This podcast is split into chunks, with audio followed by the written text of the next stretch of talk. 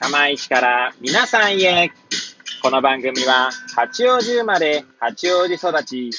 震災の前の年から釜石で働くポンコツの頭の中をゆるりと紹介していく、そんな番組です。はい。皆さんいかがお過ごしでしょうか？変な髪型をしたポンコツ薬剤師こと町田和俊でございます。というわけでですね、今日も気軽にゆるりとおしゃべりしていきたいと思います。さてさて今日は何の話をしよっかなーって感じですけれども、収録日時はですね、令和3年、7月13日の火曜日、時刻は8時35分を回ったところでございます。いつものようにですね、この時間は職場に向かう車の中で AirPods をつけて運転しながらお届けしております。はい。えー、さて、何の話をしようか問題ですけれども、ちょうどですね、おととい、えー、7月に11日の日曜日にですね、盛岡に、えー、まあ、研修があったんでですね、まあ、行ってまいりました。で、その研修というのがですね、健康サポート薬局というのをまあ皆さんご存知でしょうか。えー、まあ日本薬剤師会とか、まあ厚生労働省なのかどっちか忘れましたけれども、はい、すいません、こんなざっくりとした理解ですけれども、はい。はい。えー、まあ、制度があるんですね。まあ、ある所定の条件を満たした薬局が、まあ、掲げることのできるまあ、なんて言うんでしょうね、称号というか、まあ、そういった屋号、屋号ではねえな、うん。はい。まあ、そんなものがありまして、はい。まあ、その研修を、まあ、受けて、まあ、感じたことだったりをちょっとね、まあ、ざっくりと語ってみようかな、なんて思います。もしよければですね、最後までお聞きいただければ幸いでございます。はい。まずですね、健康サポート薬局ですけれども、今、冒頭でざっくりと説明しましたけれども、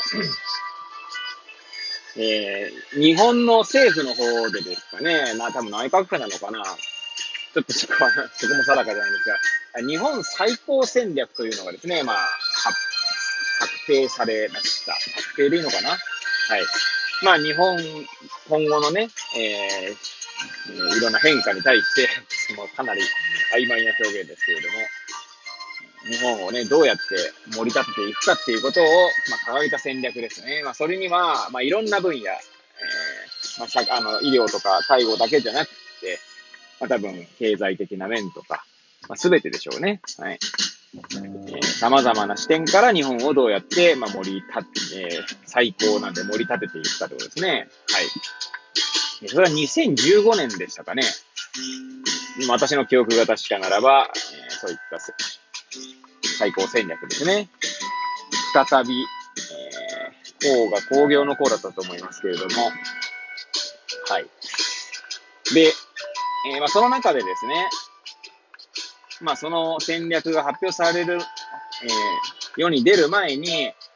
薬局というのがですね、まあ、もう2000、2000年の、んちょっとそこも覚えてませんが、まあ、医療法でですね、医療の、えー、なんだ、提供場所であるみたいな、かなり、かなり曖昧な、その表現ですね。はい。手元に資料をね、持って喋んないのですね、そこら辺をもしよければ調べていただければと思うんですけど、医療提供施設か。そして薬局が、まあ、医療法の改定、まあ、2000年代前半だったか、1990年代後半だったか忘れましたが、えー、まず医療提供施設に薬局がなり、えー、さらにはですね、えー、薬剤師というものが医療の担い手ってなったのが、まあ、その最高戦略が出る前だったと思いますね。2000年代初頭か中盤かな？みたいな。はい。これもざっくりとしてますけれども、まあ、そういった流れを受けてですね、えー、日本最高戦略というふうがあって、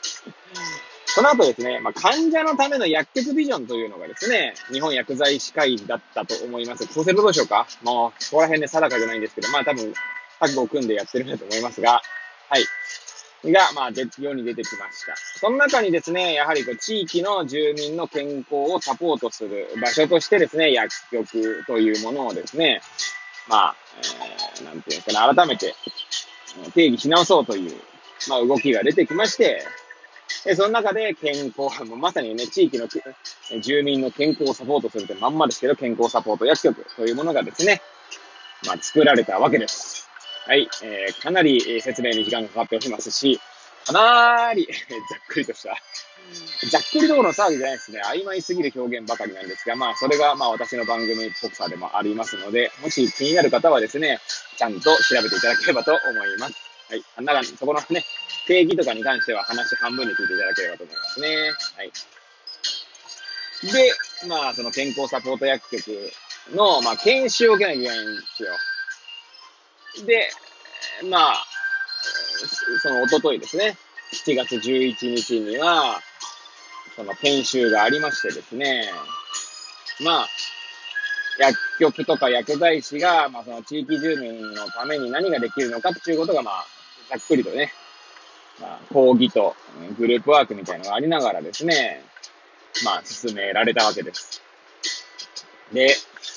まあ、冒頭はですね、日本薬剤師会の会長のですね、まあ、ビデオの、なんだ、e ラーニング的なビデオ講義みたいなものから始まりですね。まあ、そこでですね、なんか改めて思ったことがあったんで、今日はそれを語りたいなと思って、えー、この場、この時間というか、今回ね、語ってみようと思いました。はい。まあ、それは何かっていうとですね、なんか健康サポート薬局っていうのはですね、なんかこう、いや別にこれネガティブな意味で言ってるわけじゃなくて、こう、そもそも健康って何なんだっていうね、以前の放送でも言ったことあるかもしれませんけれども、かなりこう、やっぱり、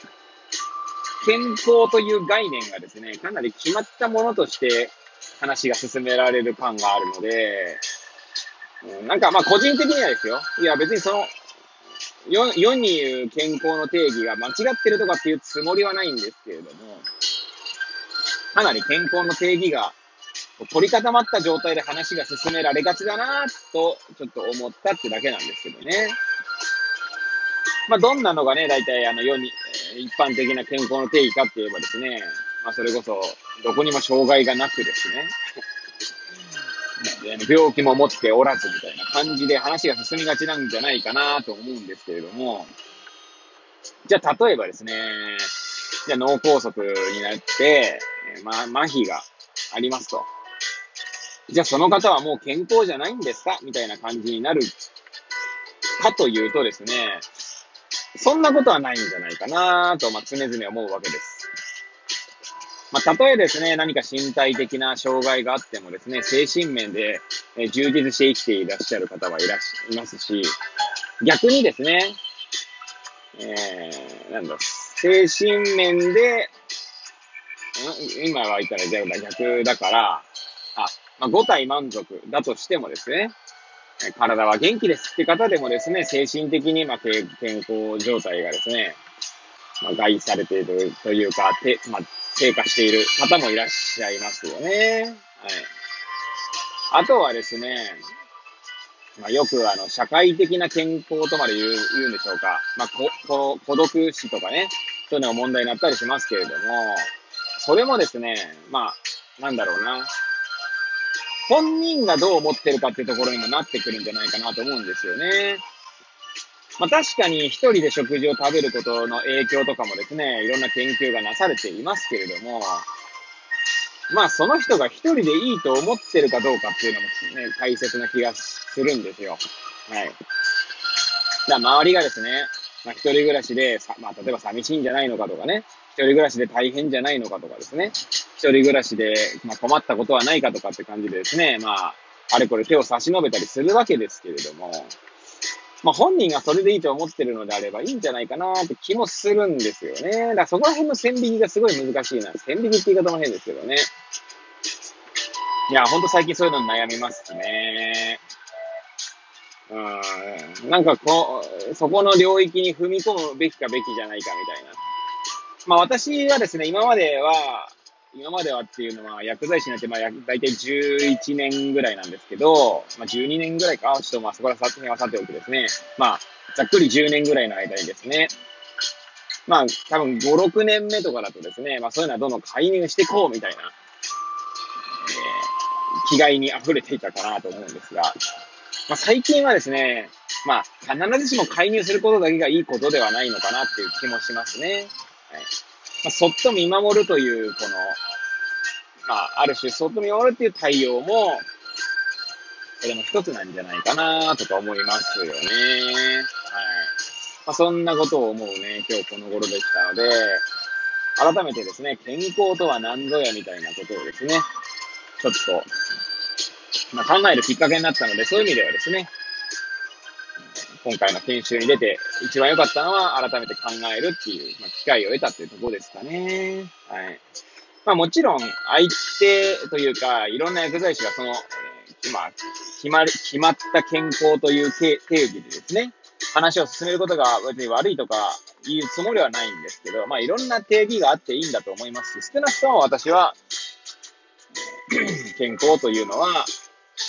一概に、それこそね、WHO とかでね、定義されるようなものだけじゃないんじゃないかなと思って、まあ、自分の考えとしてですね、患者さんと接して、接していきたいなと、まあ、改めて思った次第でございます。はい。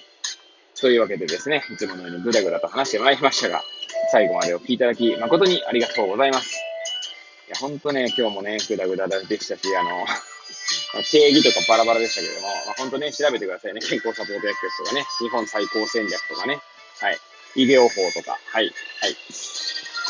まあ、えー、そんな感じでですね、えー、こんなぐだぐだな放送を最後までお聴きいただき、誠にありがとうございます。これを聞いていただいた皆さんが、より良い一日を過ごせますようにとお祈りさせていただいて、今日の放送を終了したいと思います。それではまた明日、皆さんお会いいたしましょう。さようなら